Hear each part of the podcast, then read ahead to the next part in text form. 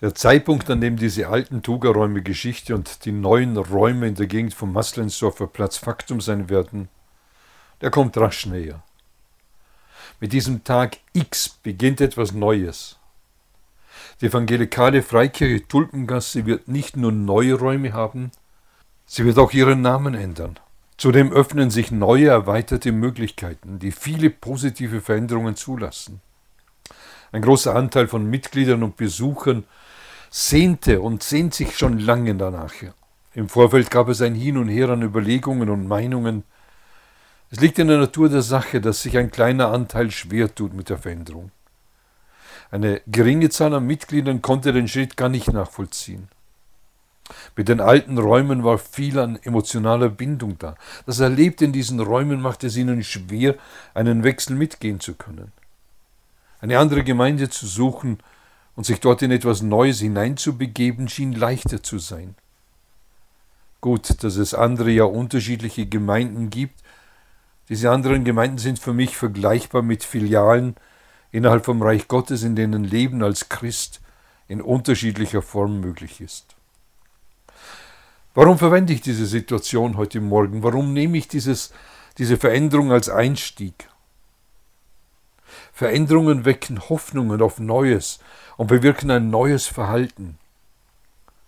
Angedeutet ist das auch in der aktuellen Predigtreihe.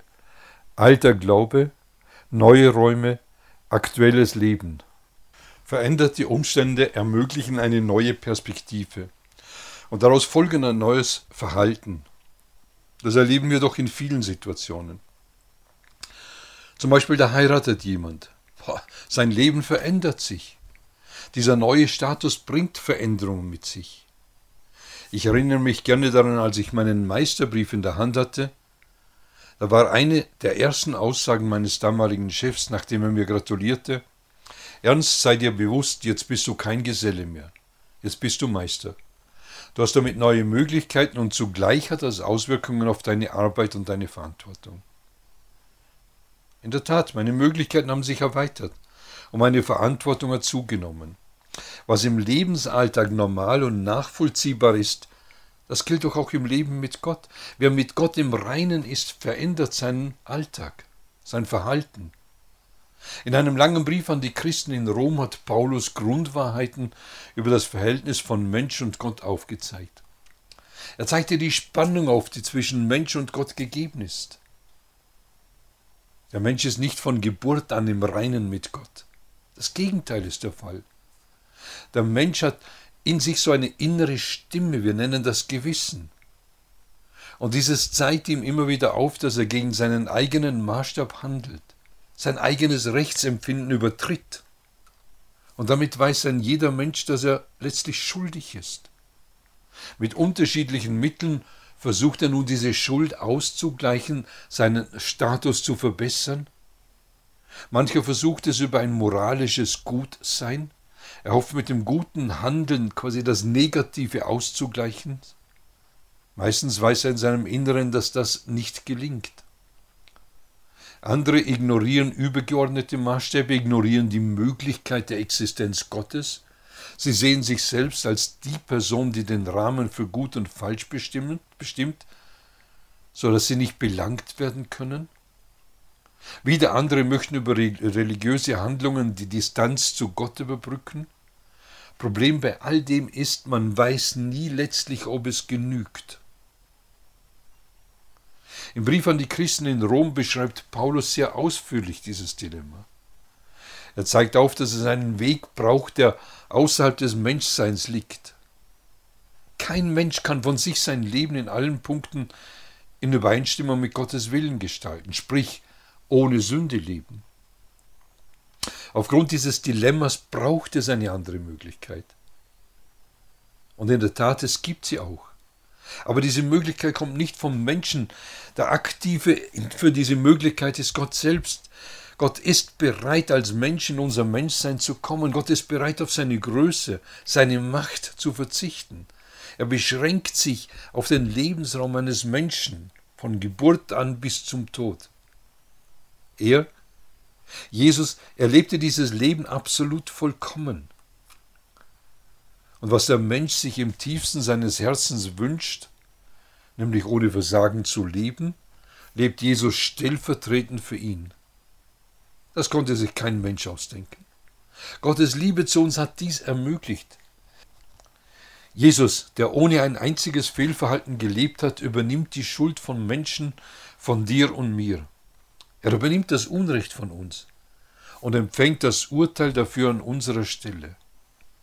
Mit seinem Leben bezahlt er alle unsere Schuld bis ins kleinste Detail. Weil Jesus an meiner Stelle die offene Rechnung bezahlt hat, wird es uns Menschen ermöglicht, völlig befreit von Schuld leben zu können. Ja, Gott selbst hat den Weg freigemacht, indem er die Sünde der Welt auf seinen Sohn legt.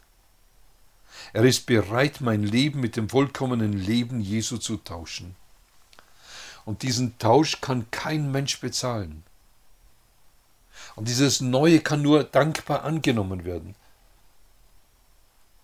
Diese Tatsache ermöglicht uns eine echte Gemeinschaft mit Gott. Ich meine, um diese Möglichkeit zu verstehen, braucht es ein Umdenken beim Menschen. Nicht ich kann die Beziehung zu Gott herstellen, sondern Gott will mich mit dieser Möglichkeit beschenken. Der Mensch ohne diese Beziehung zu Gott ist vergleichbar mit einem Blinden.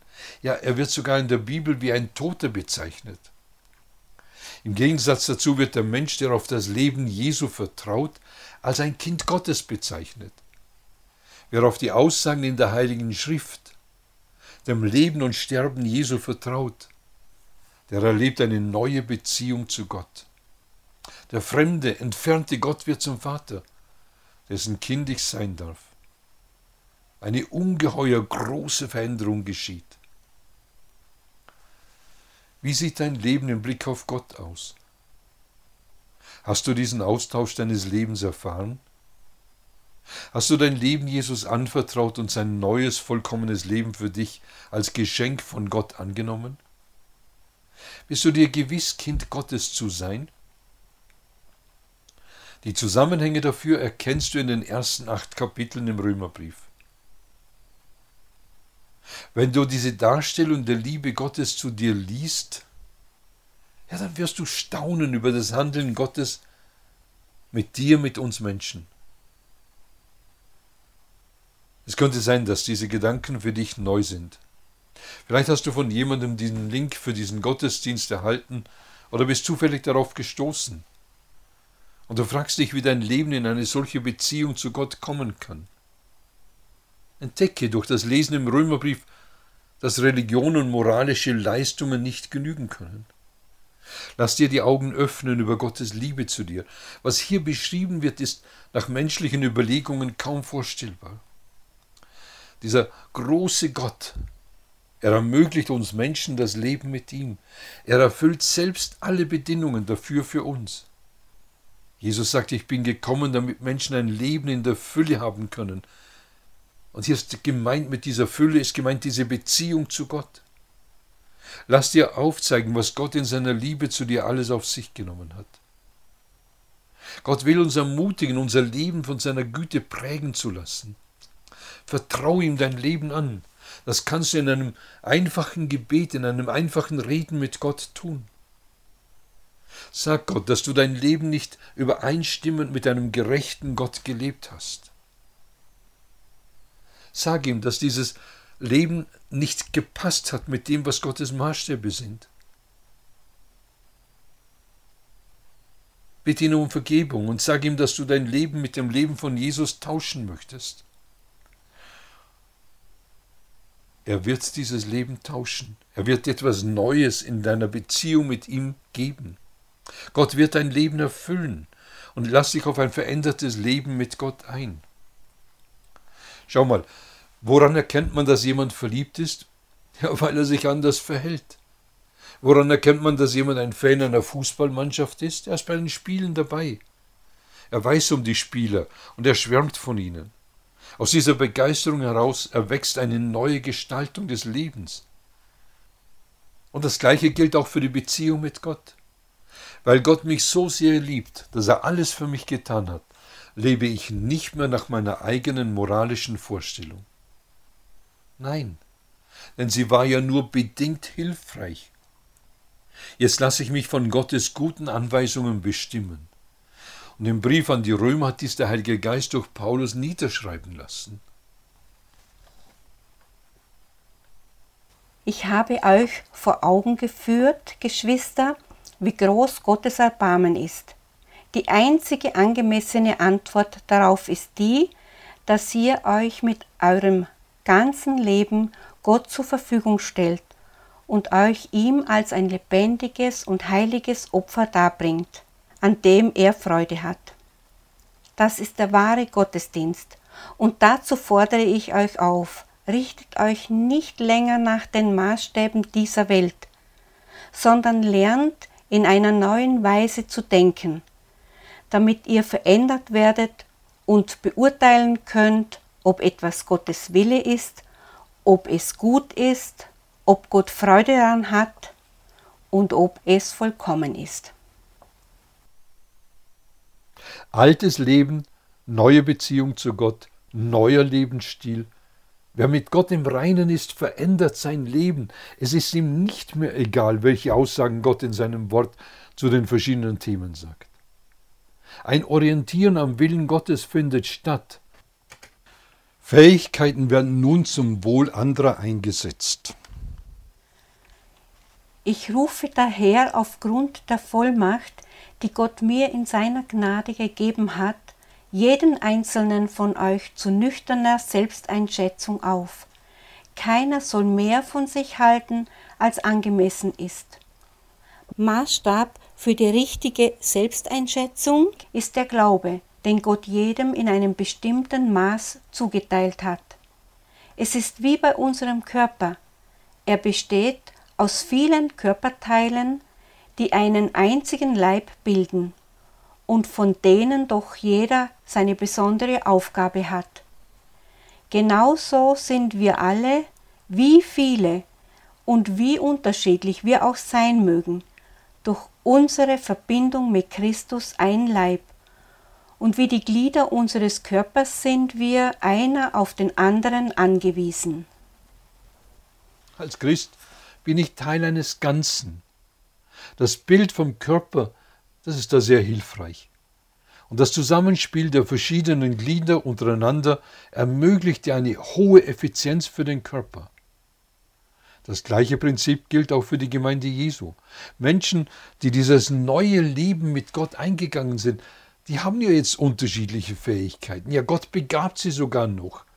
Natürlich haben sie auch Begrenzungen und sind mit Kuriositäten ausgestattet.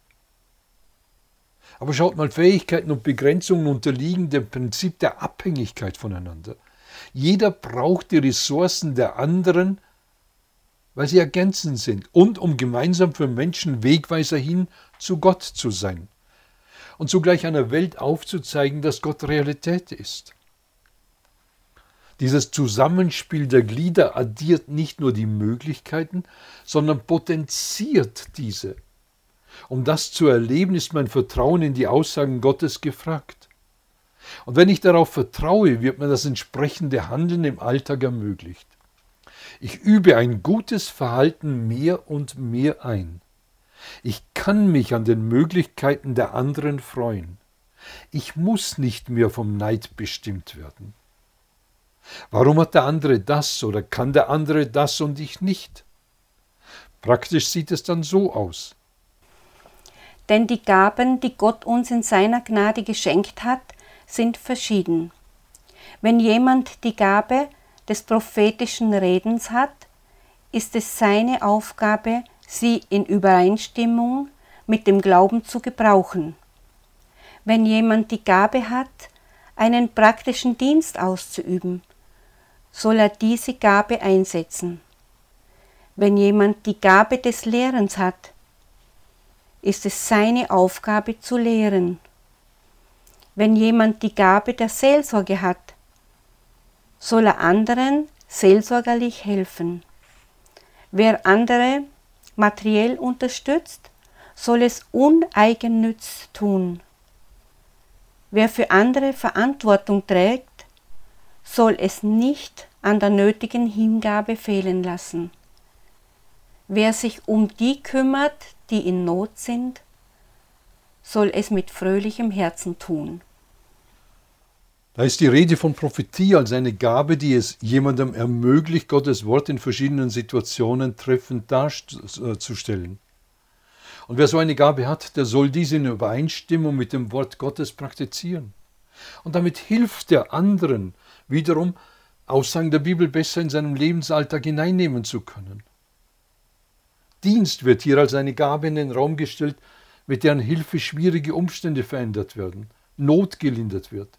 Man kann dabei die Haltung haben, schaut Leute, wie viel Gutes ich tue, oder danke Gott, dass ich anderen helfen kann. Ersteres wäre ein negativer Einsatz dieser Gaben, letzteres ehrt Gott, ein großer Unterschied. Da wird die Gabe, Menschen lehren zu können, erwähnt. Und es ist die Fähigkeit, Zusammenhänge im Wort Gottes aufzuzeigen und anderen zu helfen, diese besser verstehen zu können. Gut verständlich ist, dass diese Gaben in Übereinstimmung mit dem Wort Gottes eingesetzt werden müssen. Aber noch mehr wird erwähnt, und jeder dieser Fähigkeiten ist eine bestimmte Art des Gebrauchs zugeordnet. Jede dieser Gaben, die dienen, dient dazu, dass andere gestärkt, dass andere in ihrem Bereich ergänzt werden, dass andere in ihrem Leben mit Gott ermutigt werden. Warum? Andere Christen und Nichtchristen sollen Gottes Liebe verständlicher gemacht werden. Wenn man selbst diese Liebe Gottes durch ein ausgetauschtes Leben erleben kann, dann soll das durch das eigene Leben wieder für andere sichtbar gemacht werden. Es hat viel mit der Aussage Jesu zu tun, indem er hergeht und sagt von sich selbst, ich bin das Licht der Welt. In ihm sehen wir die Güte Gottes. Er hat sie uns vorgelebt, er hat seine Gaben uns zur Verfügung gestellt. Ja? Wir brauchen so einen Lichtstrahl aus der Welt Gottes in unser Leben hinein. Ja? Und Jesus ist dieser Lichtstrahl. Und er zeigt uns das Leben in Übereinstimmung mit Gott, und das ermöglicht uns, dass unser Leben mit Gott für andere wieder wie ein Lichtstrahl hineinleuchten kann. Und darum sagt Jesus, ihr seid das Licht der Welt. Durch eine veränderte Haltung können wir diese unterschiedlichen Gaben und Fähigkeiten füreinander einsetzen. Wir können in diesem Miteinander leben, wie der Leib Jesus seine Gemeinde sich ergänzt.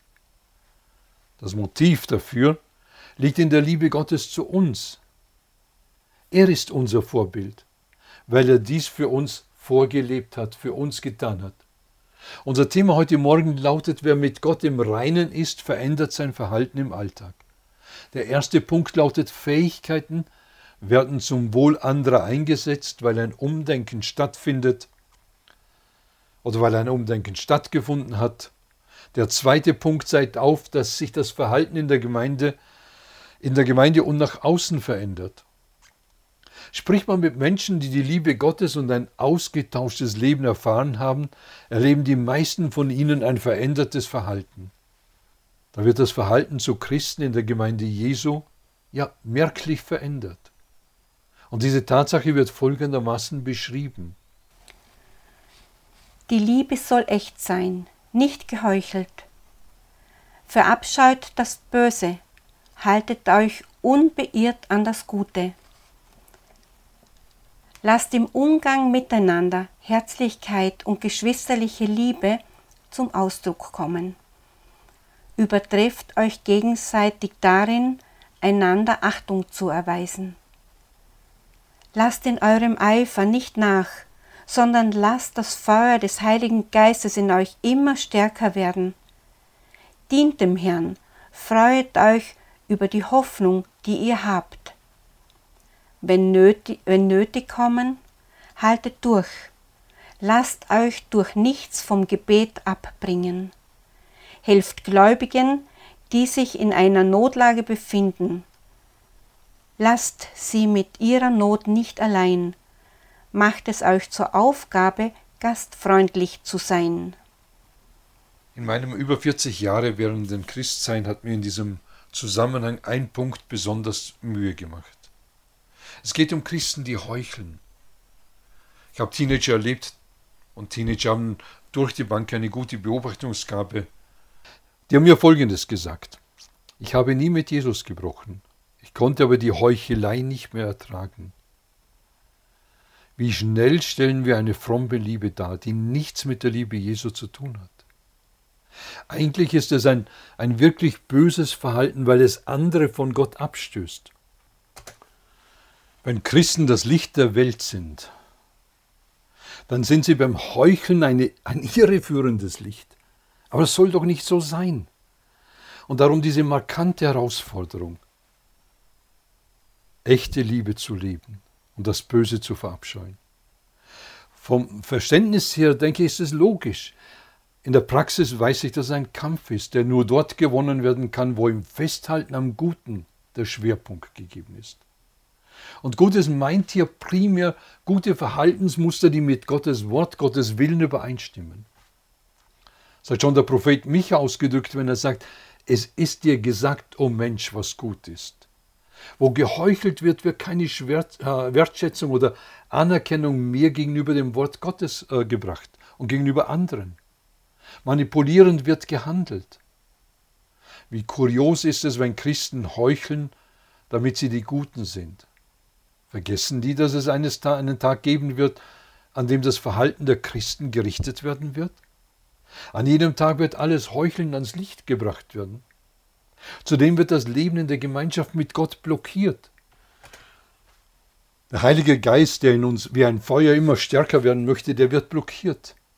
Im Gegensatz dazu werden wir aufgefordert, uns in der Achtung einander gegenüber zu übertreffen. Stark finde ich das. Die Entscheidung, den anderen zu achten, wertzuschätzen. Warum? Weil Gott den anderen Wert achtet und wertschätzt. Es könnte ein gutes Motiv für das Handeln in einer Gemeinde sein.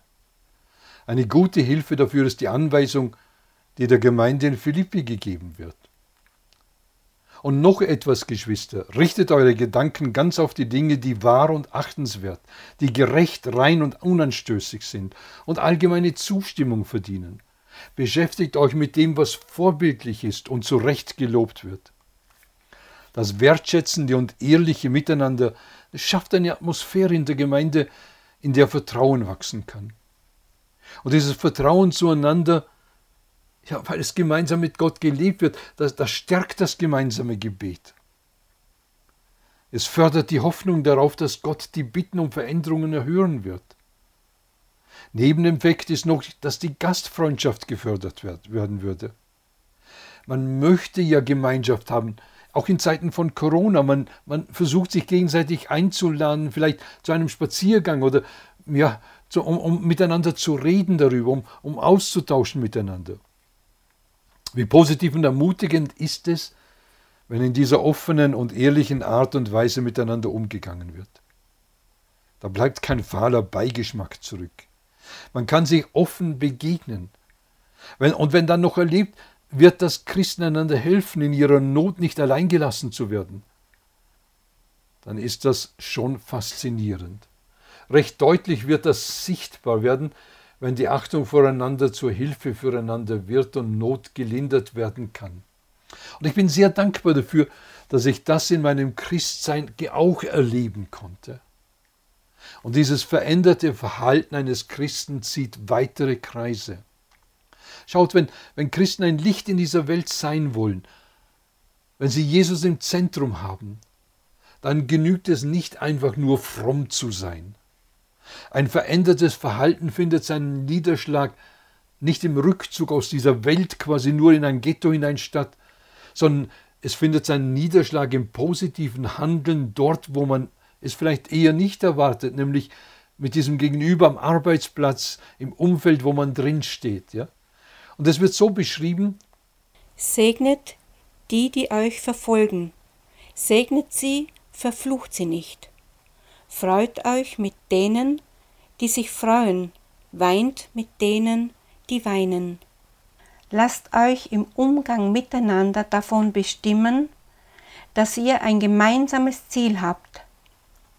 Seid nicht überheblich, sondern sucht die Gemeinschaft mit denen, die unscheinbar und unbedeutend sind. Haltet euch nicht selbst für klug.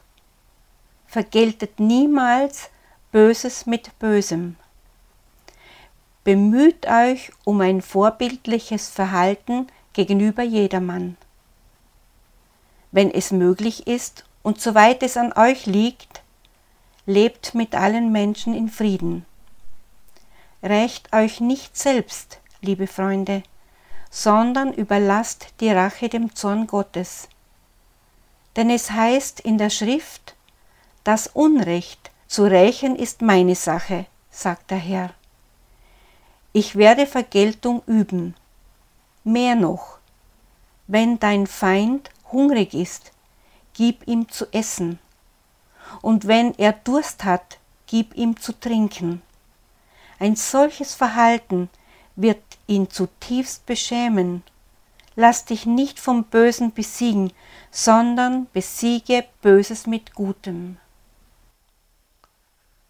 Viele von euch kennen die Bergpredigt, in der Jesus das Verhalten von Menschen in der Gemeinschaft mit Gott darstellt. Die Zuhörer damals wurden zornig, weil Jesus die Latte so hochgelegt hatte. Man sollte seine Feinde lieben. Statt sich über andere zu erheben, sollte man in bereinigten Verhältnissen leben. Statt Auge um Auge, Zahn um Zahn sollte Frieden gesucht werden. Und dies sollte in einer Art und Weise geschehen, dass, dass nicht die Forderung an den anderen gestellt wird, sondern die Forderung an sich selbst gestellt wird, ein verändertes Leben zu leben. Eine gute Haltung ist, so viel an mir liegt, will ich Frieden halten. Und dies ermöglicht auch, dass ich von Rachegedanken Abstand nehmen kann. Vielleicht kennst du diese Gedanken, Recht geschieht dem anderen. Es gibt doch noch eine andere Gerechtigkeit. Vordergründig tun diese Gedanken ja gut, sie bewirken aber im weiteren Verlauf Bitterkeit. Seit Jahren versuchen Brigitte und ich diese Gedanken, so sie kommen, auch direkt an Gott weiterzugeben. Einer der markantesten Punkte in diesem Prozess ist, dass wir bei uns erlebten, dass wir uns zu Jesus bekehrt haben und nicht zu Menschen. Und es hat uns es erleichtert, Gedanken, solche negativen Gedanken an Gott abzugeben. In manchen Beratungen von Paaren und Teams erlebten wir, wie damit Entlastung in Beziehungen möglich wurde. In Gottes Hand sind diese Gedanken gut aufgehoben. Natürlich, recht gut lassen sich diese Aussagen lesen. Innerlich stimmen wir mit ihnen wahrscheinlich mit hoher Wahrscheinlichkeit überein. Vielleicht liegt es auch daran, dass wir gerne möchten, dass uns so begegnet wird.